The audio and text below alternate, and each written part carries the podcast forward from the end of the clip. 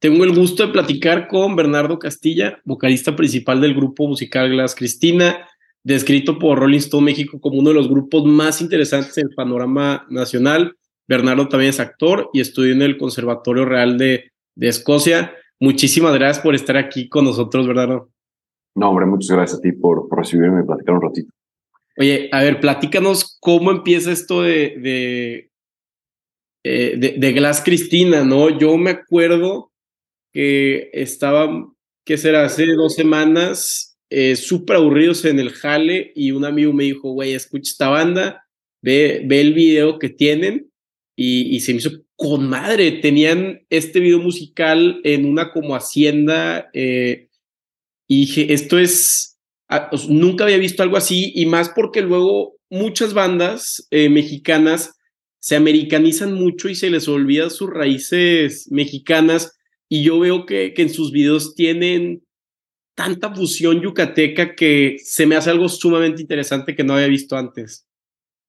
Sí, pues digo, teníamos que meter algo de, de, nuestra, de nuestro origen, ¿no? Porque pues es música en inglés y, y, nos han tocado el tema muchas veces de por qué ¿Por qué si son de Mérida, por qué si son mexicanos hacen música en inglés? Eh, no hay una respuesta correcta, la neta. No hay una respuesta más honesta que porque así sale, o sea, así brota, como música en inglés. Y bueno, estamos haciendo eh, el ejercicio de, de, estar sacando más canciones en español, que ha estado súper divertido. Pero pues para responderte, es eso, o sea, queríamos meter un poco de, de nuestro origen, de, de dónde somos y, y, y de casa y pues la neta es que Casa tiene un chingo de lugares maravillosos, o sea, tiene haciendas, cenotes, eh, pueblitos mágicos, o sea, está, está increíble, o sea, culturalmente y visualmente, Yucatán es, es pues, es, una cúspide de, como de cultura en México. Y, y pues si ya tienes esos recursos tan chingones desde casa, ¿para qué salirte y, y buscar en otra parte? Y esa fue un poco la idea. Claro, oye, también eh, platícanos un poco sobre el video musical que hicieron. Eh, había una pirámide detrás de ustedes. Eso fue. Sí, sí, sí. La neta es que esa hacienda se llama Pochilá y, y nos permitieron grabar ahí. Em, y adentro de la hacienda hay esta ruina que sigue, sigue ahí. o sea, no, no la reconstruyeron, vaya, entonces sigue como básicamente como la encontraron, le quitaron ahí pues, las plantas y demás, la vegetación, y eso es lo que ves. Eh, curiosamente, a mí que me encanta el cine y demás, yo trabajé como asistente de dirección en National Geographic y fuimos justo, te estoy hablando hace años, a esa misma pirámide a grabar eh, una secuencia de, de los mayas, eh, un documental sobre los mayas. Y, pues es un sitio que, que se usa mucho, ¿no? Es, es, es, eh, es, propiedad privada, pero se usa mucho para, para grabaciones y demás. Y fuimos afortunados en que nos dieron el permiso de grabar ahí porque la hacienda está preciosa, preciosa. Y, y justo, o sea, pues esa canción eh, de Kings of Nowhere, todo se fue diseñando en base a, al lugar. O sea, la canción ya tiene una narrativa muy clara, es como la persecución de, de la corona eh, tiene mucho que ver con el ego, em, tiene mucho que ver con, con tus ideas a dónde quieres llegar y dónde estás, que pues van muy bien con el video, porque somos de Mérida, queremos llegar a otra parte, pero estamos en Mérida, estamos en una hacienda. No sé, ahí fueron fusiones de varias ideas de, de los tres, de nuestra interpretación de la canción, pero jugar en esa hacienda pues, estuvo increíble. Estuvimos ahí yo creo que dos días eh, ahí corriendo como locos. Pero es, eh, yo antes había visto que Empire of the Sun saca una canción y la graban en Gilitla y en, San Luis Potosí, que será hace como cuatro años, y yo me quedaba pensando, ¿por qué no hay un artista o, un grupo musical mexicano que se esté aprovechando de, de este surrealismo que, que es México, ¿no? Tantas colores, sabores.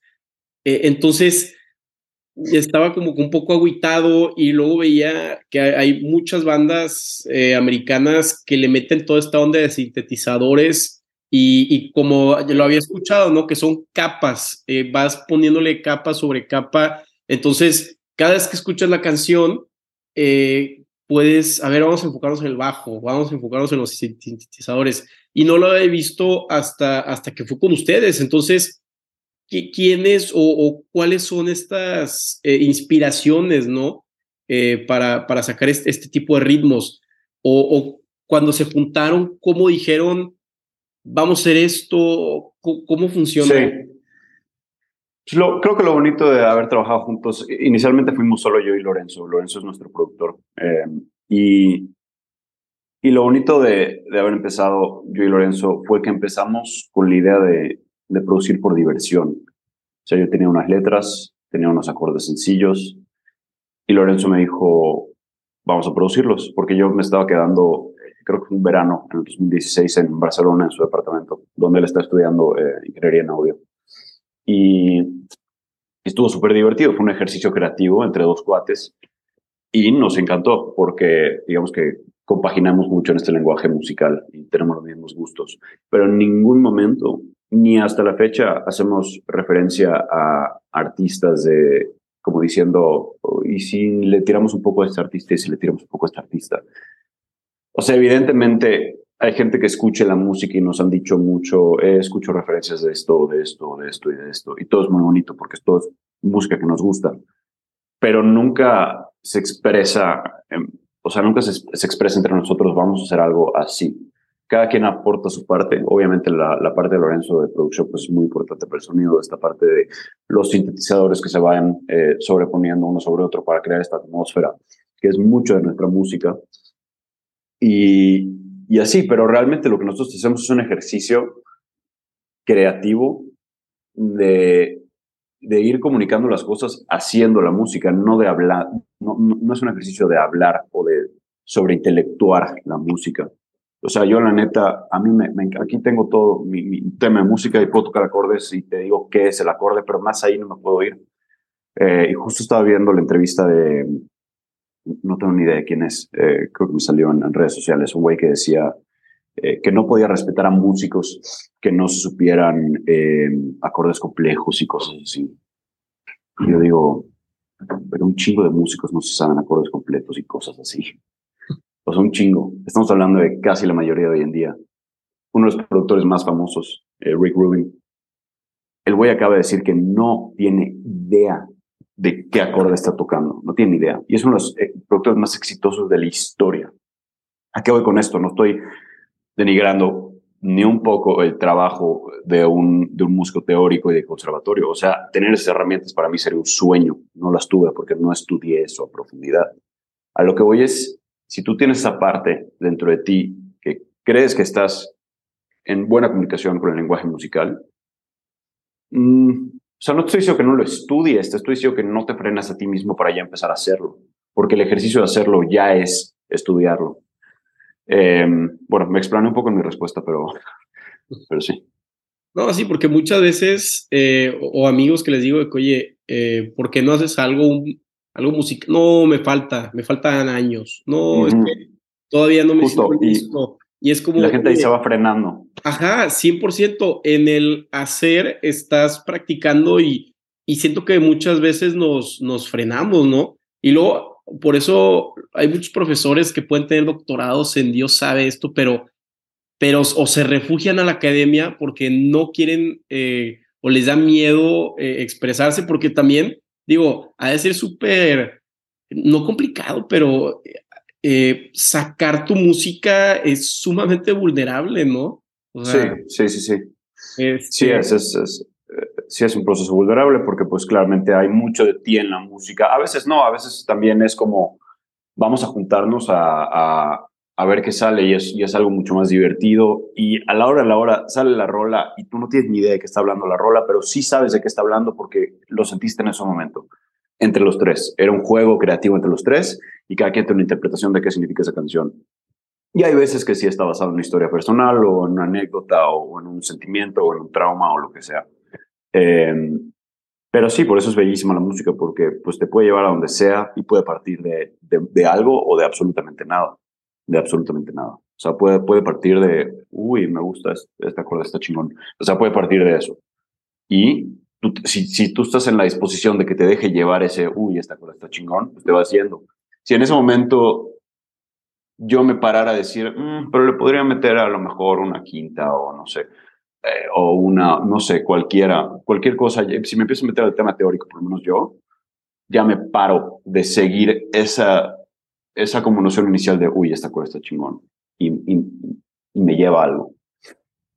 Repito, no estoy minimizando para nada eh, lo teórico, a mí me hace mucha falta. Eh, yo creo que si Lorenzo no fuera nuestro productor estrella y él hubiera estudiado, pues esta parte tiene más es, él es el de nosotros que tiene más esa parte musical, pues no estaríamos claramente donde estamos. Entonces, em, sí, lo que estoy diciendo es que para mí es importante que tú te dejes llevar por, por la música y que no lo sobreanalices. Para mí es muy importante eso. Claro, y, observo que hay mucha intuición de tu parte a la hora de, de crear música y, y, se apoya mucho con, con Lorenzo, que tiene, ya es un aspecto un poco más técnico, entonces es un sí, totalmente. padre porque dejas que fluya en base a, lo que uno cree que, que, se puede hacer, ¿no? Y también el beneficio enorme de nuestro proyecto es que pues ya tenemos un productor dentro y es un productor muy chingón, es Lorenzo. Entonces, lo que pasa muchas veces con proyectos es que dicen, bueno, tenemos estas ideas de canción, tenemos que acudir a un productor. Y en, en varios proyectos igual, pues tenemos la dicha de que ya el, el, el productor es parte del proyecto no tenemos que acudir a alguien más. Ya acudimos a, la gente externa pues para los procesos eh, post, que es como el mix, el master, eh, todos esos temas, pero a la hora de producir pues eh, ya, ya estamos en eso. Ahora, yo veo que tienen muy buena producción, tienen excelente calidad, la gente en México los conoce, mi prima casi se muere cuando le dije que, que te iba a entrevistar, es, se escucha mucho de boca en boca que para mí yo creo que es la mejor, el mejor tipo de publicidad. Y luego veo mucha gente como artista independiente, o amigos que, que no rompen esta barrera más allá de, de redes sociales. ¿Cómo lo hicieron ustedes? ¿Cómo, ¿Cómo haces esto para no canibalizar a, a, tus seguidores, no? O sea, una cosa es subirlo a redes todo el día y ya todos tus amigos saben, y otra cosa es que permee esa barrera de amistades y llegue a, muchísima más gente como lo hicieron ustedes, ¿no? Ahí sí te voy a decir que fue persistencia y, constancia, o sea, eso es, eso es lo único, porque, o sea, y, se, y se, siente súper chingón escuchar esto que me dices, porque justo ayer, ayer antes de dormir, empecé a tripear profundamente qué es lo que diferencia a artistas que ya están a nivel global, éxito total. Em, y artistas como nosotros y aún así otros artistas, eh, digamos, eh, no sé, imagínate The Whitest Boy Alive. Es una banda que muchos conocemos, que muchos nos mama ir a ver, pero no han terminado romper a nivel global este tema. Y no es una cuestión de su música o que es música indie, no, su música está poca madre. Y ya llegaron a donde yo creo que a donde van a llegar, que para mí está poca madre, pero hay mucha gente que no los conoce y dirían, eh, pero siguen sin, sin ser enormes. Entonces yo no sé qué sea eso que tengas que hacer para pasar esa barrera a estrellato total. Yo no sé si tienes que firmar un contrato en sangre y, pactar con qué demonio, no lo sé. Lo que te puedo decir es que lo hemos platicado internamente y para nosotros el estar tureando a este nivel y estar conociendo a gente nueva ya es un logro enorme. Ya es una dicha enorme porque desde el inicio empezamos como un ejercicio creativo y ahorita eh, seguimos haciéndolo y seguimos haciéndolo con un, con un chingo de ganas y nos llena muchísimo. Entonces, eh, lejos de qué tenemos que hacer y qué tenemos que firmar y pactar con quién, no lo sé, pero dónde estamos nos sentimos muy contentos de haber logrado eso. Claro, y, se ve que les encanta y que, como dices es, es un proyecto pasional donde solamente uno se quiere expresar, ¿no? Y si también como consecuencia puedes tener o puede haber gente que, que le guste tu proyecto, es Impresionante. Ahora, pon tú, tienen ya el proyecto, tienen las canciones, ¿qué sigue? ¿Hacen eh, tours o se meten más eh, videos musicales? Generalmente, ¿cómo, cómo se manejan? O va, dicen ustedes, oye, me encanta este lugar o, esta, pues no discoteca, pero área de conciertos. Sí. ¿Cómo, ¿Cómo funciona ese aspecto ya de touring? Hasta el momento, digamos que, o sea, hay una estructura, claro, hay una planeación, no, no es como que todo random de, ay, cuando sacamos la rola. ya hay una planación, ya hay una estructura, ya hay un calendario de cuándo vamos a estar sacando estas canciones del disco, ¿no? Eh, muchas veces atrasa, muchas veces estamos haciendo colaboraciones ahorita, entonces digamos que la persona con la que estamos colaborando, colaborando dice, ya está lista la canción, ya la quiero sacar, y eso hace que canciones de nuestro disco las desplacemos un poco más en el tiempo para el futuro. Entonces, un poco eh, ir acomodándose conforme vayan pasando las cosas. A lo mejor nos entran muchas tocadas, como fue ahorita en marzo, eh, que estamos por anunciar ahorita. Muy, muy padre. Me dijeron que ya el, marzo, eh, el, martes se anuncia el cartel. Va a ser en un, en un foro muy chingón aquí en la Ciudad de México. ¿A qué voy con esto? como seguimos en esta, en esta parte de self-management, es un poco de ir surfeando las olas que te van llegando. Es un poco de, ok, vamos a ir reacomodando, vamos a ir rehaciendo, vamos a ir rediseñando nuestro, nuestro calendario para poder ir acomodando todas las cosas. Em, justo ahorita ya vamos a firmar con un manager, eh, que no es primera vez que lo hacemos. Y, y una vez que haces eso, pues las cosas empiezan a agarrar mucha más estructura porque ya nos podemos dedicar a hacer lo que tenemos que hacer, que es esto, y, y esto, y grabar y, y, hacer toda esa parte que nos encanta, y dejarle mucha de la parte logística que nos quita mucho a alguien que, que esté más, eh, pues, pues que sea más, eh, más la persona correcta para, para ese trabajo.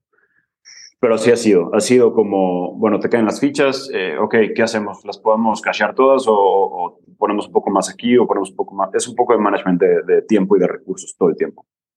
Sí, y, y, como dices tú, cuando llegue ya el tema o, o la responsabilidad a gente más especializada en logística, ustedes se pueden enfocar en, lo que más les gusta que es, la música, ¿no? Justo, justo. Eh, hay una, no te voy a mentir, hay una parte mía que como ya estamos tan acostumbrados a ser nuestros propios eh, jefes, por así decirlo, en, en, nosotros tomar la decisión final y ejecutiva sobre todas las cosas, sobre el arte, sobre los videos, sobre con quién lo hacemos, sobre cuándo lo hacemos. Hay una parte como difícil de aprender a soltar esas riendas y decir, bueno, vamos a, ya, déjaselo a alguien más, eh, tranquilo, déjaselo a alguien más, vamos a confiar porque uno se acostumbra a, pues, tener el control de su trabajo. Pero es importante, súper importante para poder crecer el estar involucrándose y, sumando gente al proyecto. Claro, no, sí, e, es, durísimo delegar porque uno quiere controlar todo. Pero el otro día escuché, no me acuerdo quién dijo que un muy buen ejercicio de delegar es, haz una lista de las 10 cosas más importantes de, pues, de tu proyecto musical y delega las últimas 4 o 5, ¿sabes? O sea, ya. Eso está muy bien, sí. Pero. es un buen balance. Sí, claro, pero oye, hace mucho no me pasa que estoy escuchando una canción y, y digo, qué rico beat cuando, cuando explota, ¿no? No sé cómo se le diga el clímax de, de, la canción. Sí, pues sí es eh, clímax. Y, y en la de Kings of Nowhere, visualiza esto. Me, me, imaginé una playita en Centroamérica, sí, algún lugar exoticón, un, Guatemala, es año nuevo, este, veo la playa, tengo, estoy en lino o algo así muy, muy fresco, anillos en mi mano, tengo un jean cargadísimo en mi mano y estoy, y están ustedes tocando así el, en el showroom, así en lo más alto, y de repente escucho el beat eh, de, de esa canción de Kings of Nowhere cuando se pone como que más funk, Sí. Y digo yo, y me imagino haciendo cara de. ¡Qué rico! Así me imaginé con esa canción. Y, está cabrón, de porque hace mucho no me, me pasaba. Me teletransportó, Bernardo, en serio. Qué chingón, qué chingón, te lo agradezco. Em, no, no nos comentaste tú ahorita algo en Instagram. Es que justo eh, creo que Enzo puso qué opinan de la canción que acabamos de sacar y está checando las respuestas, que todavía no comparto. Y alguien puso me imagino en una playa, creo que dijo una playa en Panamá o algo así. Eh, entonces me, y esto lo leí hace que 40 minutos. Ya, no, no fui yo, pero, pero digo, hay más gente como yo pensando igual, ¿no? Sí, eh, no sé, no, sí, nos han dicho que es mucho como un vibe tropical. Eh, pues crecimos en, en la playa, en, o sea, no literal en la playa, pero pues vivimos mucho nuestra, de nuestros años formativos en la playa. Eh, y no sé si eso tenga que ver. No sé si tenga que ver con nuestra soltura o, con qué. Eh, no sé. pero te digo, no, nunca nos ponemos a, intelectualizar y decir, vamos a hacer música tropical o vamos a poder hacer música que te lleve a que estás en, en, el sur de Francia con tu vino. No, o sea, no.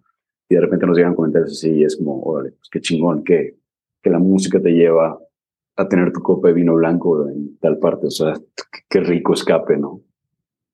Claro, y, digo, pues Progreso está al ladito de Mérida y... justo. Y eso ha sido muy padre. Yo acabo de ir ahorita por el tema de la visa y, no, o sea, está impresionante, está todo caminable, este, se siente el calorcito rico, la comida está irreal. A mí lo que no me gusta tanto el puerco y el pollo, o sea, estaban súper bien sazonados. ¿Cuál fue? Sí, la comida es muy buena. ¿A dónde fui? El Museo de Gastronomía. y no, no, o sea, dicen que la comida de Mérida, la de Oaxaca y ahorita están hablando que la de Tampico son las top tres en el país porque tienen, o sea, el sazonado es increíble. Sí, la comida es deliciosa, definitivamente. Em, pues en, en, todo Yucatán. Em, sí, también somos personas que nos gusta, a los tres, somos personas muy golosas. Muy, o sea, nos, nos encanta disfrutar como el placer inmediato de la vida. Y creo que también eso se refleja mucho en la música. Eso que dices de que sientes la tensión que inevitablemente te está llevando a una especie de clímax musical. Eh, es algo que se mantiene mucho en nuestra música, por más que, que le intentemos variar. Es una fórmula a la que pues terminamos regresando con que nos, nos sigue jalando esta fórmula de tensión y descarga, eh, que por lo menos para mí es maravillosa, porque sí siento que, o sea, para mí el arte y la música es muy terapéutico, ¿no? Y, pues es justo para, para aprender a, a soltar o maniobrar tus tensiones eh, y, pues sí, o sea, a mí se me hace súper chingón esa fórmula. No, pues es el push and pull, ¿no? O sea, estás creando tensión, quitando tensión, y eso es súper adictivo para, para la gente que lo escucha. Pero, oye, y a ver, también, o sea, a ver, te está yendo muy bien en la banda, Glass Cristina la está rompiendo, pero aparte acaba de salir una película muy, muy cañona que es la de el baile de los 41, o sea, mm. No sé qué estás haciendo. Yo creo que ya pactaste con alguien, ¿eh, Bernardo? Y no, no hombre. Porque... Si yo hubiera pactado, lo hubieras visto hace tiempo. No sé si, no sé si, si tengo, no sé si tengo el, temperamento para pactar con alguien y perderlo todo, por ganarlo todo.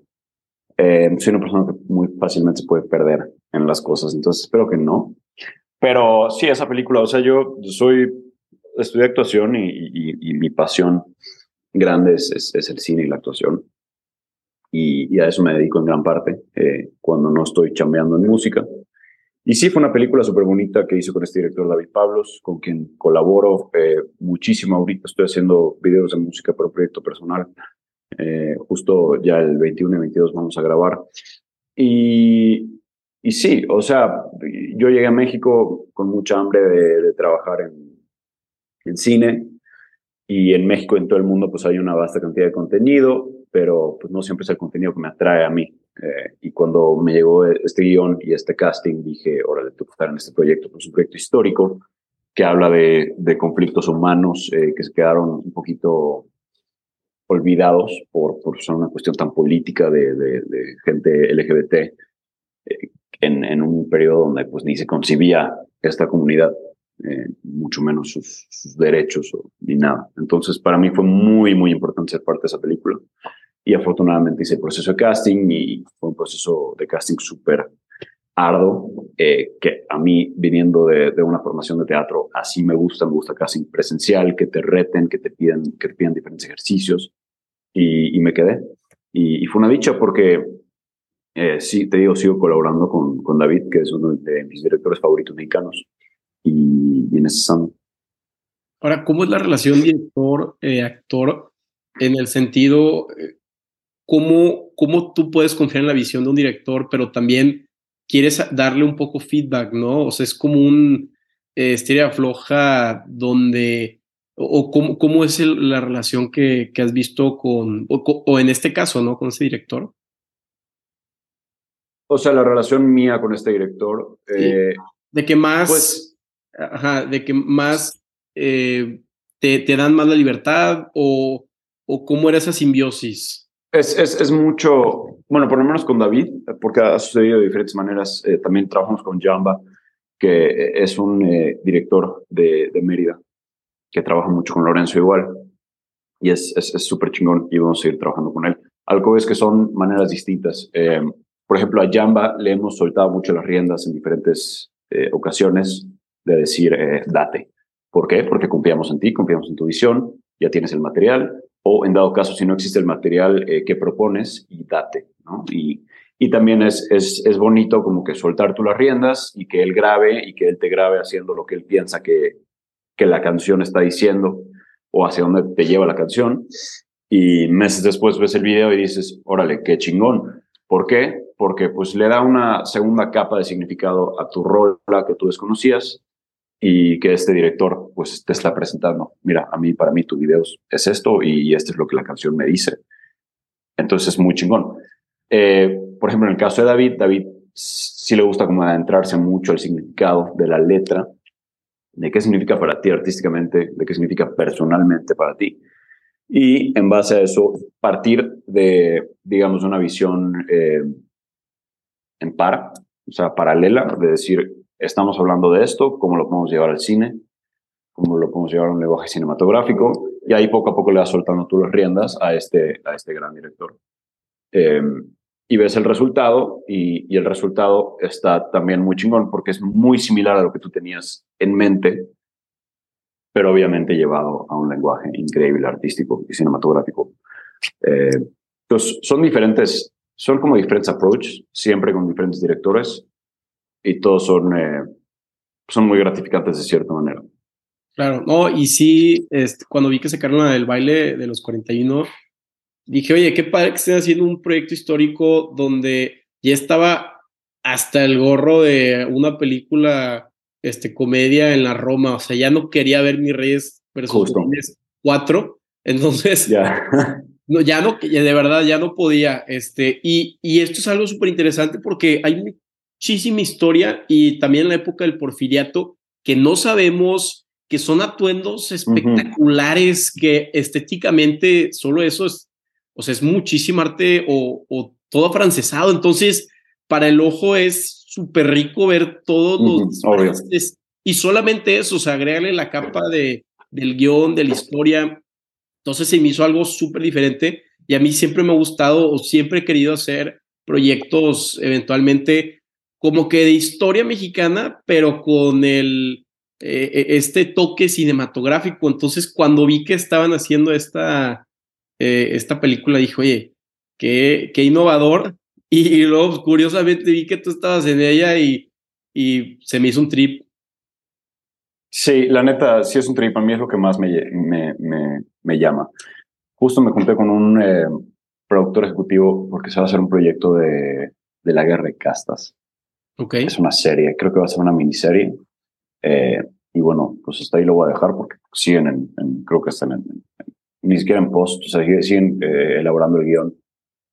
Y digo, para nada te voy a decir que voy a quedar. Yo nada más, estos son los tipos de proyectos que me, que me atraen muchísimo. Y pues por ende los persigo y toco las puertas que tengo que tocar y digo, mira, eh, pues aquí estoy para lo que se te ofrezca.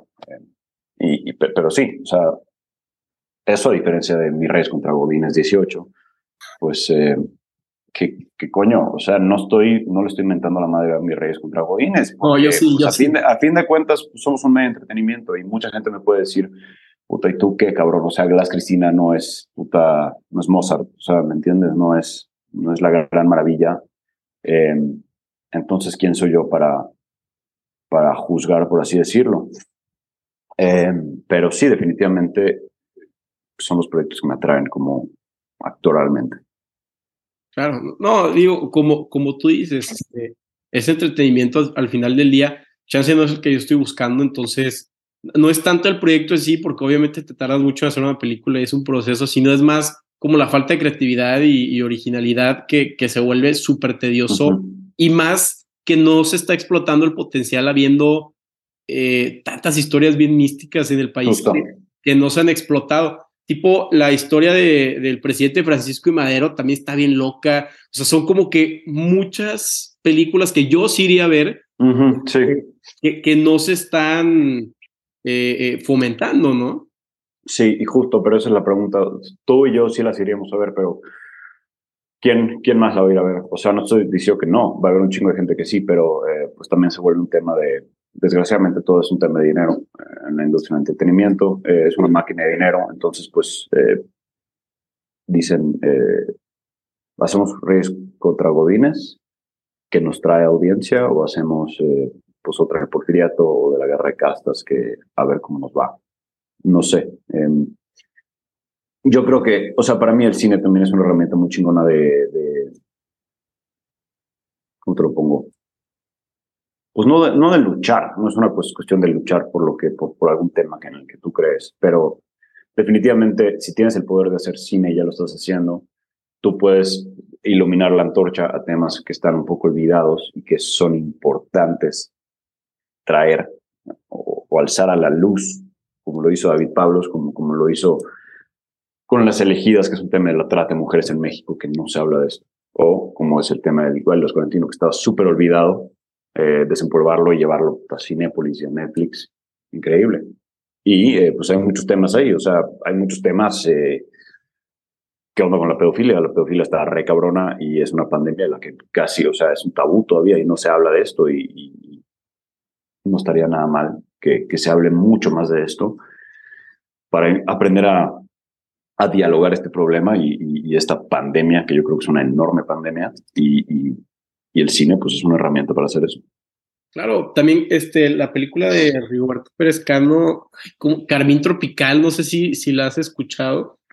Eh, e, esa también mexicana y habla de los feminicidios, que será cinco años atrás. Entonces, son cosas o, son diferentes visiones o formas de, pues de, darle luz a temas sociales que, que, se deben de tocar. Y también muchas veces siento que, que el gobierno, chance no responsabilizarse, pero, pero sí puede fomentar el cine de una manera impresionante, como lo hemos visto en Estados Unidos o, o Inglaterra, que, que le meten muchísimos este, apoyos fiscales o impuestos. Sí, em, sí, no, no, no creo que sea no creo que sea igual aquí. Definitivamente no es igual aquí y es una, es una lástima. Y cada vez van quitando más recursos al cine, desgraciadamente. Em, lo que sí te voy a decir es que, por lo que sé, o sea, México se está volviendo una gran sede de producción, obviamente por los, por los costos em, de producción. Y sí he escuchado muchas producciones que se están mudando aquí. Mi hermano es estilista y normalmente lo llaman a él afuera a hacer proyectos y ya no está siendo el caso, ya está siendo el caso que te quedas en México y el proyecto viene a México, graba en México, se produce en México y se regresa a Estados Unidos y sale en Estados Unidos, porque los costos, pues, eh, obviamente se ahorran. Eh, ¿Qué digo? Es un, es un, es un arma de doble filo por varias razones, pero sí trae mucho trabajo a México, lo que está chingón. Claro, perfecto. Ahora ya para finalizar, Bernardo, ¿cuál es el, el futuro de, de Glass Christina? Este, ¿Cuál, es la visión, no? Pues la visión es, eh, es, es, eso, es, es, es no perder esa, es, esa flama. Justo ayer que tuvimos una junta es, ya hay que empezar a hacer el tercer álbum. Porque no, una vez, o sea, con proyectos como estos, una vez que, pues, que te sientas, te echas para atrás, pues se, puede, se, se, va, se va perdiendo ese flujo y para nosotros siempre ha sido muy importante no perder ese flujo. Y pues te digo, eh, si eventualmente nos presentan un contrato con sangre o nunca es independiente a, a las ganas que tenemos de seguirlo haciendo.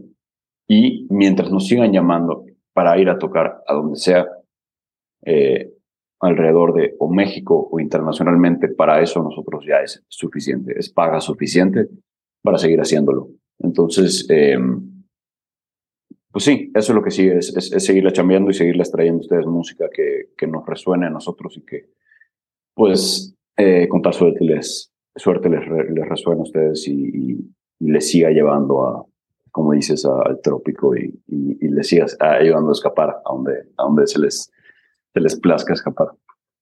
No, muchas gracias por tu tiempo, Bernardo. La verdad que sí, yo que estoy en Monterrey y, soy muy playero, mínimo tu música me da ese, ese escape, ¿no? Hacia, hacia la playa y pues te deseamos lo mejor, los éxitos, verte en muchas más películas y, y pues quedamos a la orden.